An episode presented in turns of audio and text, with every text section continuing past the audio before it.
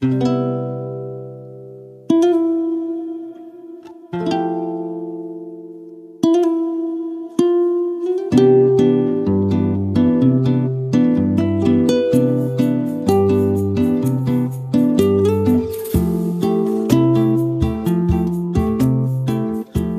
友们，大家好，欢迎收听 Her Story，她的故事，我是白哥。今天是我们节目的第三期。节目开始之前，我必须先跟大家承认一下，我拖更了。虽然只拖了一天，但是拖更就是拖更，我不能给自己找借口，向大家说一声抱歉哦。我在做这一期之前，我自信满满的认为会很简单，甚至偷着乐，终于结束了枯燥的宗教裁判所的历史课了，打算讲一点八卦，摸鱼一起。但真正开始做以后，发现文稿简直难产。这一期节目是伊莎贝拉一世这个大故事的番外篇，讲述的是这个故事中出现的小人物女性，但是他们的资料都太过于有限了，查找到的资料很多，甚至还是西班牙语的书籍，我没有办法买到书籍，更别提去翻译它们。那我为什么要费劲去讲这些不太重要的支线剧情呢？因为我觉得，一方面我们可以借由他们的故事来一窥文艺复兴时期的西班牙；另一方面呢，我是希望这些小人物可以被看见，希望有人可以听我讲讲他们那不太重要的一生。因为本节目是支线剧情，所以我建议听到这里的朋友，如果你没有听过我的第一期节目，那么先倒回去听一下第一期节目，可能会更好哦。这样会对整个故事的脉络有一个更清晰的认识。好，下面我们开始我们正式的故事。公元一四四零年左右，伊比利亚半岛上有一位公主叫布兰卡。他呢，出生十分高贵。他的父亲啊是阿拉贡的国王，母亲是纳瓦拉的公主，可以说是她是整个伊比利亚半岛那个时代最高贵的女性。这样一个女性，当然得找个好夫君才相配。父母左挑右选，选中了伊比利亚半岛上最大的国家卡斯蒂亚的唯一的王子，也就是我们第一期提到的无能者恩里克。这个恩里克不仅统治国家无能。还有性无能这个问题，当然，他们结婚的时候并没有知晓恩里克有这个问题哈。其实恩里克也是挺可怜的人。据历史学家的推测，恩里克可能在孩提时代遭到过成年男子的性侵，以此来达到控制他的目的。而这个人就是他的宠臣帕切科。这样的经历毫无疑问会对恩里克造成巨大的心理阴影。使之在成年之后出现不能人事，而心理上又会出现过分依赖帕切科的问题。其次，也有历史学者推测恩里克可能患有肢端肥大症，或者是垂体肿瘤。但是，无论他们的婚姻到底出了什么问题，没有子嗣、没有继承人就是最大的罪。恩利克以妻子的巫术阻止了他们的结合为理由，向教宗申请的离婚。而且为了证明自己的能力没问题，他还找了一大群妓女和宫廷贵妇为他作证，他们曾经的浪漫关系以及他傲人的能力。然而可笑的是，离婚时已经结婚了十三年的布兰卡，居然被证实还是处女。今天，任何一个人，无论男女，都可以以无性婚姻为理由提出申请离婚。但在那个时代，如果不是恩里克主动提出离婚，布兰卡恐怕永远无法说出这个事实。如果他说出了，大概会被扣上放荡不贞洁的帽子。这种话只能由男人来说，这种锅只能由女性去背。回到了娘家的布兰卡，如同张爱玲小说《倾城之恋》里离婚后回到娘家的白流苏，受尽了家里人的白眼。布兰卡有一个亲哥哥，一个妹妹，还有一个同父异母的弟弟。他就是那个夹在中间，爹不疼妈不爱的老二。事实上，他才回到家就被家人囚禁起来了。他爹胡安真的超级奇葩。胡安一开始并不是阿拉贡的国王，而是通过和他妈妈结婚才获得了阿拉贡的王位。而且他妈妈年长他爸爸十岁，还是个寡妇。后来他妈妈去世了。按理说王位应该直接传给儿子，而不是给老公，但是胡安就一直霸占着王位不撒手，所以他爹这个王位其实做的有点名不正言不顺，可能是出于各种别别扭扭的原因，胡安不太待见和他妈妈生的这三个孩子，反而是特别宠爱第二任妻子生下来的男孩斐迪南。哎，有没有觉得这个斐迪南超级耳熟？对，没错，他就是伊莎贝拉的老公斐迪南。胡安有多不待见他们兄妹三人呢？布兰卡的大哥曾经在夺权失败后就被他爹给囚禁了，后来却突然神秘死亡，非常有可能就是这个胡安下的黑手。在大哥去世后不久，阿拉贡和纳瓦拉的人民开始支持布兰卡的继位。虽然布兰卡此刻被他爹囚禁起来了，可是他爹害怕呀，于是就打算给他赶紧嫁出去完事儿。给他找的对象是法国的一位公爵，甚至比布兰卡小了十六岁。但是布兰卡不想再次沦为政治的工具，而拒绝了这段婚约。此举彻底激怒了胡安，胡安于是联合自己的二女儿，也就是布兰卡的亲妹妹，将布兰卡毒死。死前，布兰卡其实已经意识到了自己的命运。他写下了一封抗议书，并指明自己的前夫恩里克为自己的继承人。我们可以想想，他和恩里克度过了十三年有名无实的婚姻，而且离婚时，恩里克还对他无端的栽赃，说他是有操纵一些巫术。但是这一切都不及父亲和妹妹更让他心如死灰。他宁愿那个和他没有半分夫妻情分的前夫来继承他的王位，也不愿意顺从他那个吃人的家庭。而他顺从又听话的妹妹确实顺利继承了王位，但却终其一生没有获得过实权。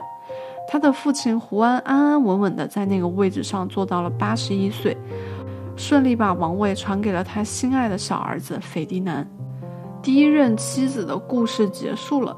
但是背负着卡斯蒂亚的恩里克的故事还得继续，于是恩里克再次结婚，迎娶了葡萄牙的公主琼。其实这个公主琼她的名字也是胡安娜，但是我们在这里给她起一个小名以示区分。这位公主呢，长得非常非常的美，大家可以去谷歌一下她的画像哈。受宗教的影响，当时这些宫廷画像中的女性，她往往都非常保守。顺从，或者是有一点呆板，但是当我看他的画像的时候，我却觉得他的画像带有一丝娇媚。当时关于恩里克无能的流言蜚语早就已经传开了，这位十六岁的少女当然知道自己的命运，但是她没有办法违背哥哥的主张，于是他们就结婚了。在他们结婚六年后。琼居然奇迹般的怀孕，并生下了一个健壮的女婴，即恩里克唯一的女儿胡安娜。哎，那么这个恩里克怎么突然就行了呢？其实并没有哈，琼可能是历史上第一位有记载的接受了人工受精的女性，但实际上这种方法在公元五世纪就有记载。主要的问题是天主教反对这种非自然的人工干预的受孕。但所幸犹太教律法并没有此项规定，所以这一切只能由犹太医生操作。具体是怎么做的呢？犹太医生们就用一根金属导管，呃，放入琼的身体内，并向其注射了恩里克的含有一半遗传物质的细胞。我不知道可不可以说那个词，但是反正大家都懂的，滴滴滴滴。虽然当时人们对受孕的过程了解还十分有限，但是从现代医学的角度，这个含有一半遗传物质的细胞在排出体外以后，其实还有一小段时间的活性，只要在恰当的时机，还是存在成功受孕这样的概率的。但是无论如何，这是一个小概率事件，所以胡安娜是不是恩里克亲生的，多少都有一点点令人怀疑。但是当时的恩里克可是一点都没有怀疑，十分疼爱这个女儿。前面我们也说到过了，恩里克他的统治十分昏庸无能。在女儿出生三年后，贵族当中的一部分人对恩里克的不满就达到了顶峰，他们决定罢黜恩里克，转而支持伊莎贝拉的弟弟阿方索。因此朝廷中出现了两股力量，一派是支持伊莎贝拉和阿方索，一派支持恩里克和胡安娜。而支持伊莎贝拉的那一派呢，就开始指责皇后穷，爱穿低胸装啦，喜欢喷香水和化妆啦，喜欢与人调情啦。他们又说恩里克的取向并不是直的，因此胡安娜肯定就是私生子，是王后与一位公爵的孩子，甚至还给胡安娜取了一个外号，叫这个公爵家的胡安娜。但是这都是一些政治武器，但是人言可畏啊！那些流言半真半假，但越传越玄乎，越传越像他们好像亲眼看见了皇后和公爵有私情。当这种流言开始传播，特别是人们心中已经存在对皇后的成见时，当事人是无论如何跳进黄河也洗不清的，因为当时又没有 DNA 鉴定技术嘛。于是，这个流言一传十，十传百，最后传的恩里克自己都相信了。恩里克勃然大怒，将老婆赶到了一个城堡中关押起来，并命令一个主教看管他，自己准备再跟教皇哭诉离婚，同时废除了他的女儿胡安娜的继承权。但是，恩里克这样一闹，更加坐实了自己无能的流言了，丢脸丢到了姥姥家。而被他关押起来的老婆却做出了一件更加大胆的事情，他居然爱上了看管他的主教的侄子，两人发展出了亲密关系，并生下了一对双胞胎儿子。而且此时他与恩里克还没有离婚。我觉得这其中的原因可能是有两个：一呢，琼可能真的如传言中说的那样玩的比较花；二呢，他可能不是传言那样。但他受此大辱，心灰意冷，干脆破罐子破摔，用这样的方式来报复恩里克。琼毫无疑问的狠狠的回击了恩里克，使他彻底成为了无能者。然而，无论是出于哪种原因，他这样做可以说是完全不顾及他可怜的女儿胡安娜的处境。这样一来，人们就更加有理有据的怀疑胡安娜的身份，恩里克更加没有理由将王位传给女儿。而这个可怜的孩子将背负私生女的枷锁，度过怎样的一生呢？胡安娜出生于公元一四六二年，比伊莎贝拉小了十一岁。他刚刚出生的时候就被立刻立为卡斯蒂亚的继承人。三岁的时候，贵族们发动了革命，准备罢黜恩里克，拥护伊莎贝拉的弟弟阿方索。这场革命却被称为阿维拉闹剧。在阿维拉闹剧期间，反叛的贵族聚集在一起谴责恩里克四世。这整个过程也真的非常搞笑，确实很像一个闹剧。他们呢，先在王座上放置了国王的雕像，并列出了国王的几大罪状，比如说软弱啦，国内经济一团糟啦，恩里克偏心某些人啦，胡安娜不是亲生的啦，反正就是指责他不配获得王冠，不配当他们的国王。然后他们将这个雕像从王座上拖了下来，废除了雕像，并宣布，呃，恩里克同父异母的兄弟阿方索为新的国王。尽管阿方索当时还只是个孩子，就反正一脸懵逼的就被推上了王座。也正是在这个时候，关于胡安娜的流言四起。六岁的时候，他的父母就离婚了，导致他在继承权的问题上流离失所。此后，他一直被羁押在不同的贵族家中。在这期间，他被许配给很多人，例如法国王子、勃艮第王子、阿拉贡的斐迪南。但是他和他们的缘分都止步于订婚的阶段。废话，谁想要娶这么一个身份不明不白、家庭又鸡飞狗跳、丢脸丢到全欧洲的人家的女孩啊？除非他是想通过胡安娜获得卡斯蒂亚的王位。哎，你别说，还真有那么一个人，他就是我们前面提及过的老男人阿方索，也就是胡安娜的亲舅舅。胡安娜的这个亲舅舅呢，他此刻是葡萄牙的国王。恩里克去世仅一年以后，老男人阿方索就发动了卡斯蒂亚王位继承战争，进攻了卡斯蒂亚，并与年仅十三岁的胡安娜结了婚。此时，伊莎贝拉已经与斐迪南结婚，二人联合起来，轻松的将葡萄牙击退。随着葡萄牙人的溃败，胡安娜在卡斯蒂亚的那一点点威望也随风消散。因为老男人阿方索分明就是胡安娜的亲舅舅嘛，所以他们的这个婚姻听起来怎么着都非常的 creepy。十六岁的时候，教皇就以他和老男人阿方索是亲戚的理由废除了他们的婚姻。谢天谢地，教皇也做了一些好事，但是从此胡安娜也就失去了葡萄牙女王的头衔。随后，她被迫进入到修道院，年仅十七岁。二十岁的时候，法国国王的侄子曾经向她求婚，但是实际意图也是想通过她获得卡斯蒂亚的王位。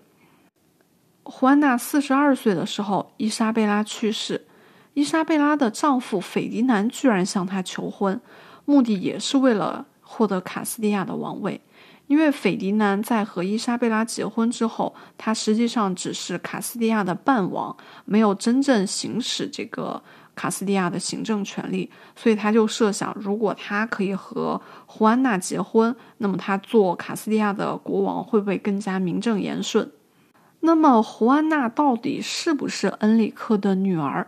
我猜你们也一定非常想知道，但是我必须说，我也不知道，而且很有可能永远不会有人知道了。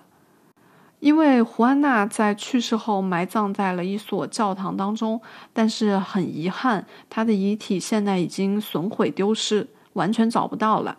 而且胡安娜没有后代，因此无法与恩里克的遗体做 DNA 比对。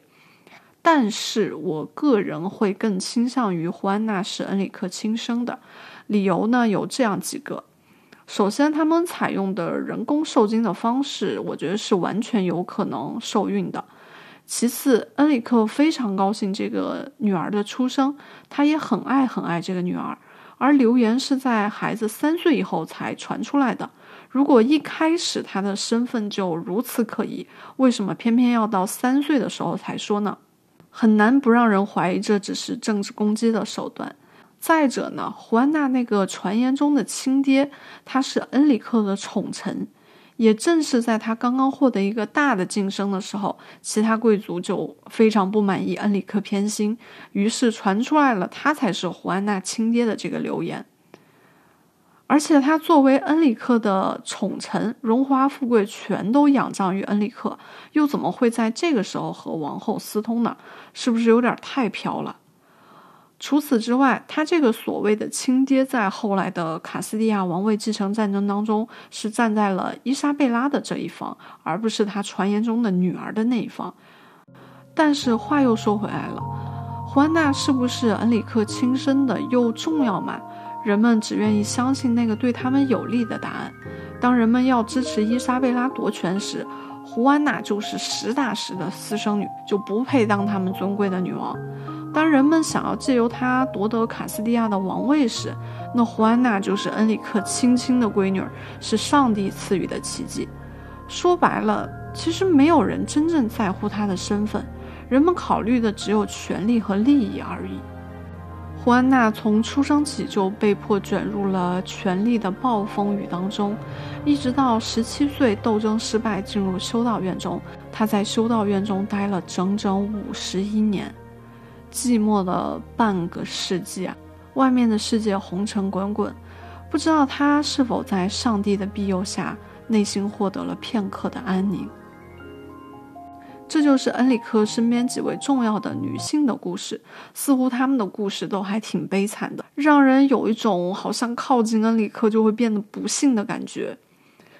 好，现在我们的时间线稍微往前面倒一点，我们来讲讲伊莎贝拉的母亲的故事。伊莎贝拉的妈妈也叫伊莎贝拉。讲欧洲的故事最麻烦的一点就是他们取名字实在是太没有创意了，重名真的太多了，特别是同一个家族，简直恨不得祖孙八代都用一个名字，这样让讲的人很麻烦，听的人也容易晕菜。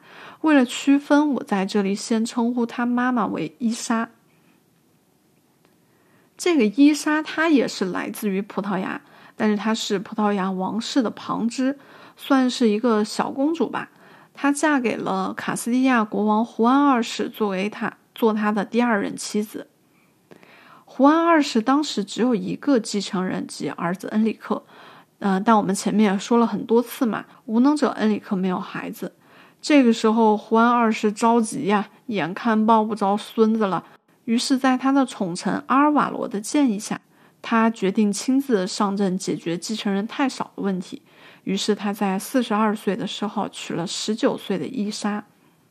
但是，十九岁的伊莎还不知道他要踏进一个怎样的狗血三角关系当中。如果你今天去维基百科搜索胡安二世的资料，在提及阿尔瓦罗时，维基上用的词是“胡安二世的最爱”。吃瓜群众们有没有嗅到了一丝八卦的气息？这个阿尔瓦罗呢，他是一个小贵族，他的叔叔是对立教皇本笃十三世。在他很小的时候，他就进入卡斯蒂亚宫廷做仆人，但他的智慧、忠诚和军事实力都引起了国王的注意。有一天，在一次狩猎的旅行当中，一头凶猛的熊袭击了国王。阿尔瓦罗表现出了非凡的勇气和技巧，成功的将胡安二世从熊手中救了出来。国王于是对这一勇敢的行为印象深刻，简直对他崇拜至极。于是将阿尔瓦罗提拔到宫廷中的重要地位，标志着他权力崛起的开始。同时，阿尔瓦罗还是一个优秀的骑手、熟练的骑兵和宫廷诗人，反正就是德艺双馨老艺术家了。年轻的国王对他充满爱意和感情，甚至有人怀疑国王是不是中了巫术。阿尔瓦罗可以说从小就统治着国王。并且毫无疑问的期望这种情况在婚后继续下去。在胡安二世结婚后，他也试图控制年轻的王后，甚至试图限制他俩的交往。至今都还存在一些流言说阿尔瓦罗毒害了胡安二世的前妻，并试图毒害伊莎。但年轻的伊莎意识到了国王对阿尔瓦罗过于依赖，他的权力太大了，但他并不打算顺从阿尔瓦罗。于是伊莎便开始说服国王同意除掉阿尔瓦罗。在结婚四年以后，伊莎贝拉出生了。伊莎贝拉的出生让夫妻之间多了一点信任和亲密。孩子出生两年后，阿尔瓦罗将一个贵族兼国王的会计从窗户外扔了出去，因为他们发生了一些冲突。伊莎拉呢就以此为筹码，说服国王逮捕他并受审。胡安二世虽然非常。爱慕阿尔瓦罗，但他还是按照妻子的要求做了，将阿尔瓦罗处决了。然而，与胡安二世相伴了三十五年的最喜欢的人的去世，让他感到非常悲伤。他的健康状况也开始迅速恶化，并很快就去世了，留下了三岁的伊莎贝拉、刚出生的阿方索和年轻的妻子。其实，从伊莎的这个故事当中，我们或许可以窥见一点点伊莎贝拉性格的成因。伊莎没有顺从阿尔瓦罗对她的掌控，她也鼓励丈夫挣脱阿尔瓦罗的控制。虽然她可能低估了她丈夫对于阿尔瓦罗的感情，导致丈夫郁郁而终，但是同她的母亲一样，伊莎贝拉也并不屈服于恩里克对她命运的安排，争取继承权。又自主的选择了婚姻。我想，不是每一个人都能挣脱命运的束缚，但希望我们都可以有一点勇气，对抗不公和那些看似拥有更大权威的人吧。我们的第三期节目到这里就结束了，伊莎贝拉一世的这个系列也就正式完结撒花。不过，他的后代的故事其实还将继续。而且每个都精彩到足够讲好几期。不过下一期我们将先稍稍把视线移开这一家，而把视线转移到同时期的意大利，那里有伊莎贝拉和斐迪南的老朋友，及臭名昭著的教皇亚历山大六世。在他的众多私生女当中，有一位叫做卢克雷奇亚的美人。作为教皇的私生女，她会度过怎样的一生呢？我们两个周后的周三再见哦。